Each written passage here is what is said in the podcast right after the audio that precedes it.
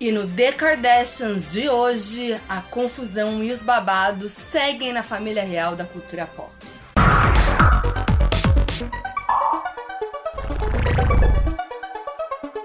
Olá, internet! Vocês estavam achando que não ia ter resenha dos novos episódios de The Kardashians, né, meus anjos? Muito que bem, demorei, mas cheguei, estou de volta. E hoje não tem só um, tem um review triplo para vocês dos episódios 2, 3 e 4 da segunda temporada de The Kardashians. Bom, o primeiro episódio começa assim concluindo, né, todo o rolê da Chloe com o Tristan e a Chloe explicando que não tinha avisado para ninguém sobre a barriga de aluguel porque ela queria privacidade, porque nem a produção sabia. E aí o episódio começa com um aviso de que toda a temporada 2 começou a ser filmada seis meses antes do episódio 1. Bom, aí depois o episódio mostra Kris Jenner sendo acordada no susto na madrugada do dia 2 de fevereiro de 2022, o dia do nascimento do baby da Kylie. O namorado da Chris, o Corey, ele acorda ela no susto, falando, né, do nascimento e vai gravando tudo. Então tá rolando muito uma vibe de vlog nessa temporada, né? Teve a Kim fazendo vlog lá acompanhando a Chloe e agora o Corey acompanhando a Chris ali, porque eu acho que nessa nova temporada, eu acho que as Kardashians deram um limite ali pra gravação, sabe? Pra eles não estarem realmente o tempo inteiro com elas, de ser uma coisa mais controlada, para elas terem mais mais privacidade e tal. E aí eles devem ter combinado que quando acontecessem coisas assim muito que não estavam planejadas e muito legais, né, pro reality,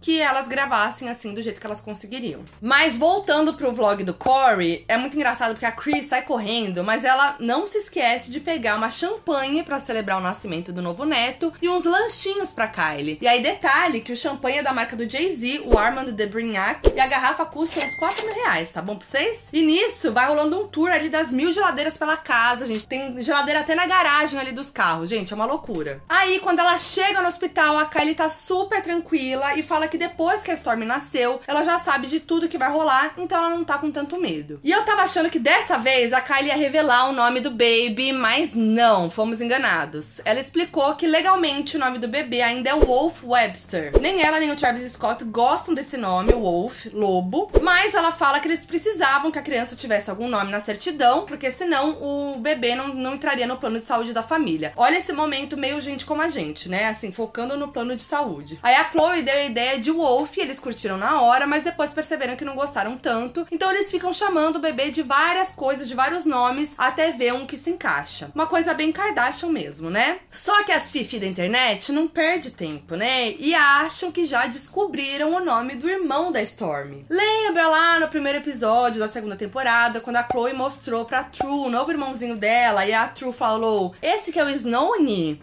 Muito que bem. Na hora parecia só um apelidinho fofo, mas as teorias acham que ela tava falando do baby da Kylie. Será, gente? Porque a Storm tava esperando o irmão, então faz muito sentido. A True viu ali, né, o processo de gravidez da Kylie e tal, então talvez tivesse mais na cabeça dela o irmão da Storm, né, o priminho, por isso que ela falou Snowne. Será, gente? Para mim faz sentido. O que, que vocês acham? Mas bom, depois do nascimento do misteriosinho, a Kylie fala pra mãe que tá se sentindo um pouco diferente. Ela até usou o Instagram em março para falar sobre ele tá passando por uma depressão pós-parto, e no episódio ela detalha um pouco mais sobre isso, mas bem sutilmente. Ela desabafou com a Chris e disse que estava sendo muito difícil voltar a ser quem ela era, mentalmente e fisicamente, e que o fato do corpo dela não ter voltado a ser como antes gerava uma cobrança dela mesma, e que estava muito forte antes, mas que estava melhorando e que ela se sentia até preparada para voltar ao trabalho. Tanto que no final do episódio 3, ela aparece fazendo um ensaio para a nova coleção de lip balms da Kylie Cosmetics e se sente ali até meio desengonçada, assim, meio vendo, reaprendendo a fazer pose e tudo mais, mas ela arrasa, né? Agora sim, nesses papos papo de criança, de bebê, o melhor é a Kendall falando que o nascimento do novo bebê foi tipo um momento de controle de natalidade para ela, porque ela achava aquilo tudo demais para aguentar. Bom, o episódio segue e mostra a Courtney se preparando para o casamento com Travis na Itália. Ela fala pro pessoal que também quer fazer um casamento Quaker, Quaker, que é quando você tem apenas duas testemunhas, poucas pessoas ali, uma coisa bem intimista mesmo, e ela fez realmente isso, né? Porque antes do casamento na Itália, a Courtney chamou a sua avó, MJ, e o pai do Travis, o Randy, e se casou com o Travis numa capelinha em Calabasas. E aí, as assessoras dela e tal falam que ela tá muito tranquila para quem vai casar. E ela fala que realmente tá zero nervosa, porque ela simplesmente nunca quis casar antes. Porque ela não se sentia segura, ela não tinha vontade. E que agora tem e que tem certeza. Então que ela tá tranquila. Aí mostra ela pensando no vestido. Inclusive o momento que ela fala ali que quer fazer uma referência à tatuagem do Travis da Virgem Maria. Então a gente vê os preparativos aí pro casamento, o que me dá um pouco de nervoso. Porque é isso, né? Eles gravam muito antes do reality ao ar. E a gente já sabe tudo que aconteceu na vida deles. A gente sabe já todo o casamento. Já tem vídeos aqui no canal do casamento da Courtney. Então, assim, dá um pouco de nervoso porque a gente já sabe o que aconteceu. Mas tudo bem, a gente finge naturalidade. Bom, e durante o episódio, Court e Travis dão uma escapadinha ali pra uma viagem a Palm Springs. E vocês sabem, né, que os dois não conseguem se desgrudar de jeito nenhum, né? Daí é beijo pra lá, beijo pra cá, abraço, pegação, aquela melação, né? E aí, inclusive, Chris e Corey chegam lá na casa da Courtney é, em Palm Springs pra um jantar que eles tinham combinado. E quando eles chegam, não encontram Courtney Travis, porque eles, claro, estavam se pegando no quarto, pra variar. Aí a Courtney até falou que ela não consegue explicar a conexão que eles têm, que eles não conseguem ficar longe um do outro. E aí ela conta, inclusive, sobre lavar a louça pelada, que eles tiveram uns dias off, e aí eles foram para essa casa dela em Palm Springs. Como não tinha gravação, não tinha ninguém, e não tinham filhos, não tinha crianças pela casa, ela aproveitou pra fazer o que nunca pode fazer, que é ficar pelada. Aí a galera da, da produção tava chegando, e ela falou que precisava lavar a louça, né, pra não ficar uma má impressão. E aí ela lavou a louça pelada mesmo.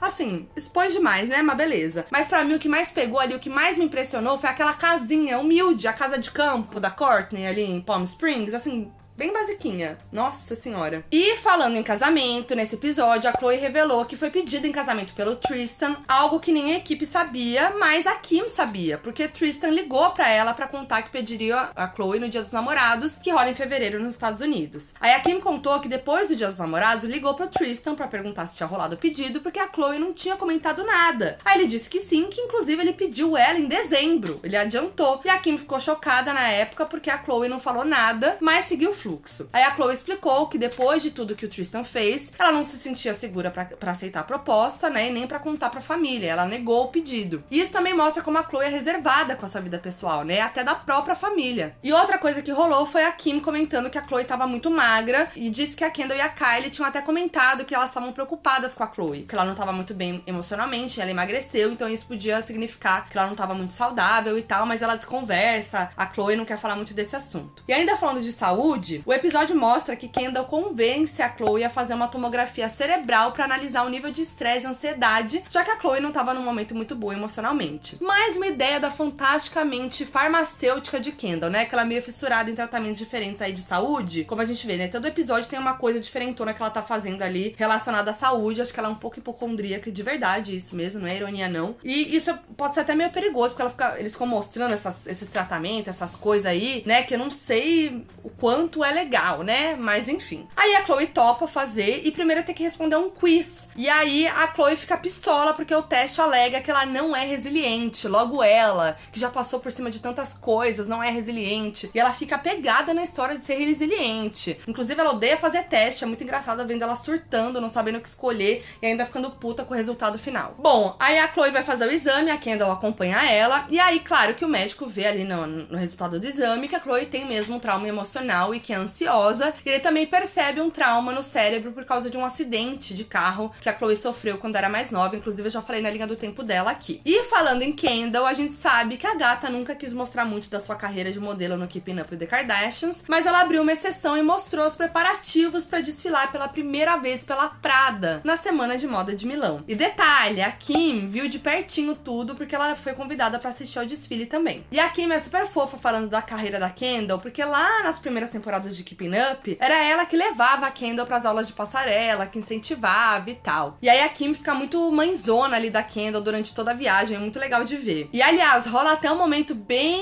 white people problems nessa viagem, porque a Kim convida a Kendall pra ir pra Milão com ela no jatinho Kim o jatinho dela, né? Que vale mais ou menos uns 500 milhões de reais. E a Kendall nunca tinha viajado, nunca tinha pisado, não conhecia o Kim. Então ela topa, fica super empolgada, mas fala que antes ela precisava fazer um bronzeamento artificial pro desfile. E que inclusive ela já tinha até ficado ruiva pra passarela, que era né, um segredo ali. A Kim então fica assim muito nervosa, transtornada com a ideia de sujar o avião e fala assim: Kendall, você sabe que a cadeira é feita de cachemir, né? E vai sujar com o seu bronzeamento. Então, assim, não vai sujar minhas cadeiras de cachemir. Aqueles problemas, assim, completamente superficiais, né? Mas aí a Kendall fala que não, que esse bronzeamento ele não mancha, que ela não ia fazer esse tipo de bronzeamento, que o bronzeamento ele saía no mesmo dia e tal, e que tava suave. E assim, as minhas expectativas estavam muito altas para ver com detalhes o Kim por dentro, mas nem mostraram nada demais. Só dá pra ver ali o estofado de cachemir que ela falou, mas que para mim é qualquer estofado, que eu não sei a diferença de cachemir para o estofadão normal, nós da nossa casa. E aí elas chegam a Milão e, gente, o quarto de hotel da Kim é aquele sonho. E aí nessa hora ela começa a refletir sobre como a vida dela é boa, com um novo namorado, né, que é o Pete, com a sua marca Skims deslanchando e tudo mais. Aí o episódio 3 começa em Milão com a Kim e a sua stylist escolhendo vários looks que os representantes da Prada disponibilizaram para ela usar durante toda a viagem, gente. Assim, um sonho. E nem a Kim tava acreditando que todas aquelas peças eram para ela usar, sabe? Bom, a Kendall não podia sair do quarto porque ninguém podia ver o cabelo novo dela antes do desfile, né? Como ela contou no episódio 2. Mas a Kim, toda rolezeira, sai bastante pela cidade, ostentando os looks. Aí no primeiro rolezinho dela, ela sai para jantar com a equipe. Finalmente ela come uma massa italiana, porque ela só falava sobre isso, que ela precisava comer uma massa na Itália. Aí ela vai lá e pede o quê? Um pene com tomate, gente. Pô, eu achei que ela ia pedir um negócio assim, rebuscado. Ela pediu um pene com tomate, mas tudo bem. Inclusive, eu descobri nesse momento que ela se considera flexitariana e descobri que esse termo realmente existe, que é para quem reduz o consumo de carne. Mas ela diz que segue o veganismo na maioria das vezes, só às vezes não, e aí por isso que ela se considera flexitariana. Aí nesse jantar ela chega a citar o Pete, que inclusive eles terminaram em agosto desse ano, em 2022, né? Mas na época em que eles filmaram reality, eles ainda estavam juntos. Mas enfim, aí ela conta que o Jeff Bezos, o CEO da Amazon e um dos homens mais ricos do planeta, tinha convidado o Pete pra ir naquela viagem ao espaço que ele fez, sabe? Aí ela fala que tá super apreensiva, tal, nessa viagem, que tinha medo, porque ela lembra de uma vez que quando ela, ela era pequena, numa dessas viagens pro espaço, o foguete explodiu e tudo mais, enfim. Aí esse assunto volta no quarto episódio. Logo no começo, a Kim tá com a Chloe, Chris e com a MJ, a avó das irmãs, né, mãe da Chris, e naquele momento Pete liga pra Kim e eles comentam sobre a viagem ao espaço. Aí a Kim até diz que tá animada por ele, mas apreensiva, né? E o melhor é a Chris perguntando se ele tem testamento caso ele morra na viagem. Gente, eu amo que a Chris tá sempre pensando à frente, né? Super assim, racional. Mulher de negócios. E aí, naquele momento, a Chris elogia o Pete, diz que ele traz o melhor da Kim, que adora eles juntos. E a Kim parece estar super feliz mesmo. Ela elogia ele várias vezes nesses episódios. E durante aquela viagem para Milão, ela compra uns mimos para ele, dois bonés e tudo mais. Em outro momento do episódio, quando fica sabendo que o Pete não poderia mais ir pra viagem ao espaço, a Kim diz que tava aliviada que não deu certo porque ela tinha medo. E ele realmente não foi para essa viagem até agora. Aliás, quando a Kim tá conversando com Chris, Chloe e MJ, ela fala pra avó que seguiu um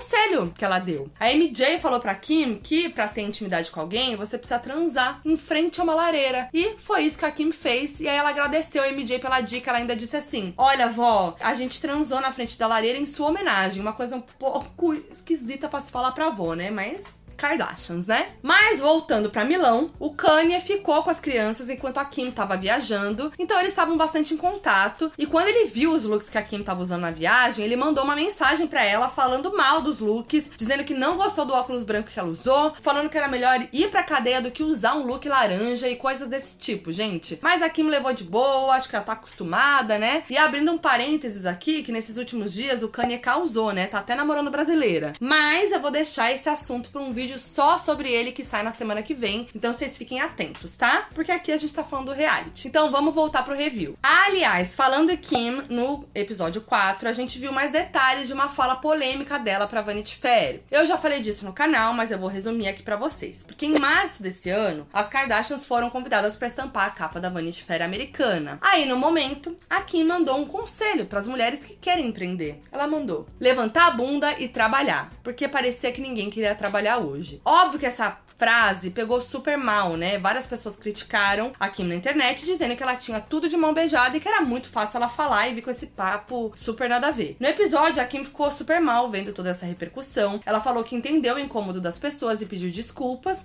mas que isso não era justificativa para as pessoas serem tão cruéis com ela. Tem uma hora em que ela lembra da infância dela e fala que nem sempre as coisas foram fáceis para ela e para as irmãs, que quando elas eram mais novas, os pais tiveram que vender a casa e se mudar para um pequeno apartamento e que a família só foi ficar bem de dinheiro quando a Chris tinha uns 50 anos. E ela sempre viu a mãe levantar a bunda e trabalhar e ela viu que todo esse esforço valeu a pena. E sobre não ganhar tudo de mão beijada por ter um reality show, ela negou e falou que teve que trabalhar em dobro porque ninguém dava moral para ela por causa da sex tape que, que vazou. Aquela coisa, né? Mas eu acho que ela ainda não entendeu a problemática de você falar essa frase solta, né? De levantar a bunda e trabalhar, sendo que tem várias camadas, né? Então é muito complicado uma pessoa tão privilegiada como ela, por mais que ela tenha passado problemas a família dela também, ela ainda assim é uma pessoa muito privilegiada e a maior influenciadora do mundo falar essa frase assim solta, porque obviamente isso pode impactar muito negativamente quem segue ela, né? Então, realmente eu não sei se ela entendeu a problemática de falar essa frase solta assim. Bom, mas falando em ensaios, vou falar de um ensaio que a Courtney fez, né, para uma revista, para uma capa de revista, e a gente viu os bastidores disso e ela refletiu bastante sobre o corpo dela, porque ela falou que engordou nos últimos tempos por causa de hormônios e tudo mais, por causa dos tratamentos dela para tentar engravidar, e que muitas pessoas ficam comentando, falando que achando que ela tá grávida, e não é o caso. E que esses comentários fizeram, fizeram ela se sentir insegura e tudo mais. E aí ela comentou que agora ama o corpo dela, cheio de curvas, que isso faz ela se sentir mais poderosa. E aí ela diz que na época que ela tava mais magra, que ela tava super magra, ela ainda é magra, né? Vamos deixar isso bem claro, mas na época que ela tava super magra, ela falou que tava magra daquele jeito porque ela tava num relacionamento abusivo, que deixava ela ansiosa e tudo mais, então que ela não tava saudável. É sempre bom lembrar aqui, né, gente, que ser magra não é sinônimo de ser saudável. Isso é muito importante falar. Agora sim, o momento auge desses últimos episódios é quando Chris, Corey e Chloe decidem passar um fim de semana juntos para esfriar a cabeça em Palm Springs. Detalhe que a Chris fala nesse momento que ela é a filha preferida dela. Falsa, tá, Chris? Que a gente sabe que a sua preferidinha é a Kylie, tá, safada? E na viagem, a Chris comenta que tá sentindo muita dor no quadril e não sabe o que é e tal, guarda essa informação, mas aí o que elas decidem fazer? Comer bala de maconha. É importante falar aqui que lá na Califórnia o consumo da maconha é legalizado, tá, gente? Aí a Chris leva a Chloe pra uma loja especializada e além de comprar balinhas, ela se empolga e leva um lubrificante de cannabis. Aí rola um momento meio constrangedor da Chloe meio inibida, assim, ó, falando assim: tá bom, gente, não tô vendo não, tá? Segue aí. Detalhe que Chris gastou 732 dólares, mais de 3 mil reais. Bom, aí as duas comem a balinha e, coincidência ou não, começa a ter uns papos mais reflexivos nesse momento. Algo que eu achei bem absurdo ali foi quando a Chris começou a falar que tava conversando com o Tristan por SMS, gente. Assim, um saco, né? Porque eu não me conformo como a Chris fica mantendo relacionamento com os ex das, das filhas, os ex problemáticos, né? Então, assim, super delicado. Ela ficou conversando, falando sobre o Tristan. E a Chloe tava na cara dela que ela tava incomodada com aquele papo. Então ficou assim, um super climão. A Chloe não falou nada, só falou um depoimento, mas ali pra,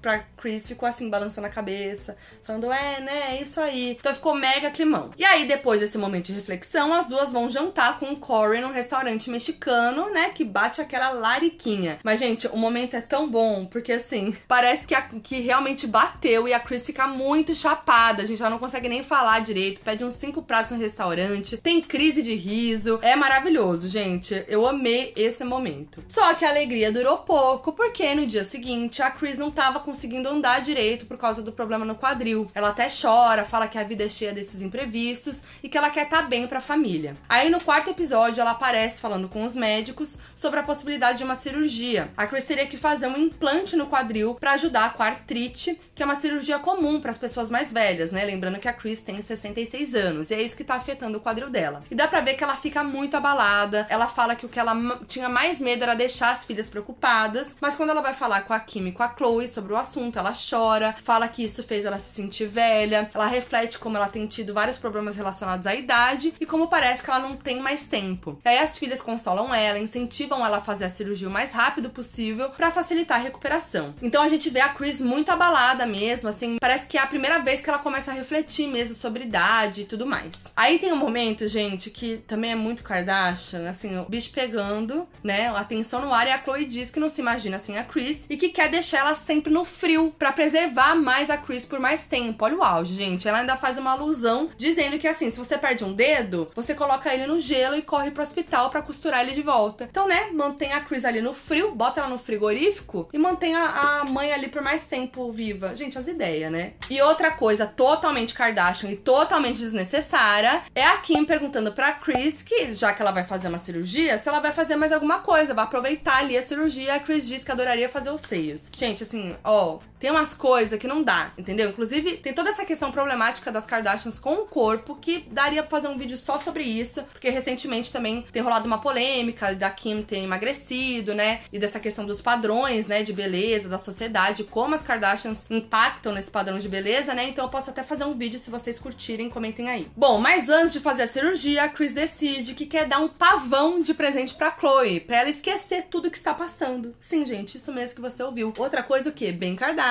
O que, que ela faz? Chama a apresentadora Martha Stewart, que é uma apresentadora famosa por ter um programa de culinária nos Estados Unidos, tipo a nossa Ana Maria Braga, sabe? Porque ela tem vários pavões em casa. Aí a Chloe fica meio assim, fala que a True não gosta muito, assim, de. não gosta nem de cachorro, né? Quanto mais de um pássaro gigante correndo atrás dela. E sério, eu consigo imaginar essa cena do pavão correndo atrás da True e da Chloe, gente. Vocês não conseguem? Mais um daqueles memes que surge no reality das Kardashians? Muito que bem. Aí a Chloe e a Chris vão para uma fazenda de pavões para dar uma olhadinha e a Chris, toda zoeirona, pergunta pro cara que cuida dos pavões qual barulho que eles fazem e ainda pede pro cara imitar. A vergonha alheia ali. Like make the biggest peacock.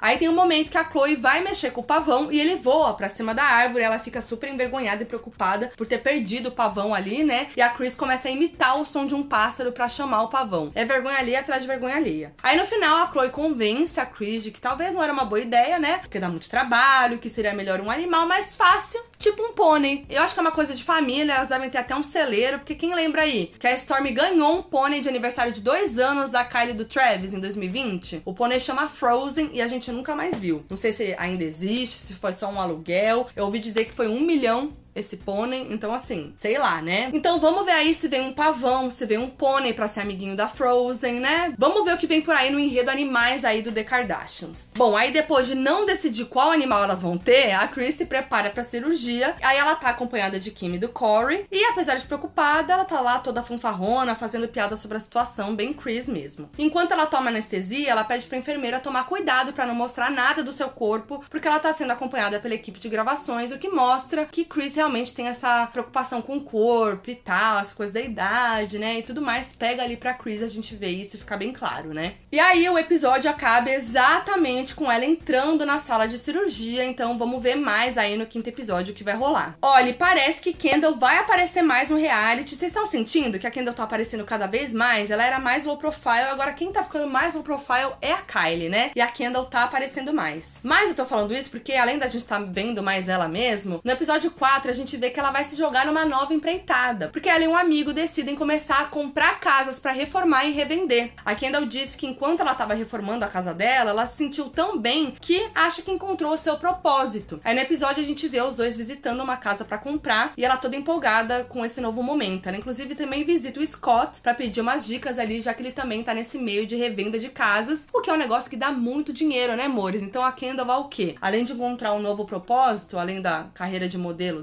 dela, ela vai o quê? Ficar mais rica, né, amores? Que ela já tem ali a marca de tequila dela, agora ela vai começar a fazer esse novo negócio. Ela falou que, que ela tem esse olhar, né, de ver uma casa que tá acabada e de olhar que aquela casa tem potencial e de ter boas ideias para reforma e aí revender. Então o que a gente vai ver nos próximos capítulos? Kendall se tornando ainda mais rica. E é isso, amores. Me conta o que vocês acharam. Se vocês curtiram esse resumão de três episódios, que eu acho que quando eu não conseguir fazer episódio semanal, né, esse review semanal do The Kardashians, eu posso é, agrupar, né, os episódios que faltaram aí e fazer um vídeo só. O que, que vocês acham? Me contem aí. Lembrando que esse conteúdo tá no meu canal de YouTube e também tá no meu podcast, o Foquinha FBI, disponível em todas as plataformas de áudio. E eu vejo vocês no próximo vídeo. É nóis!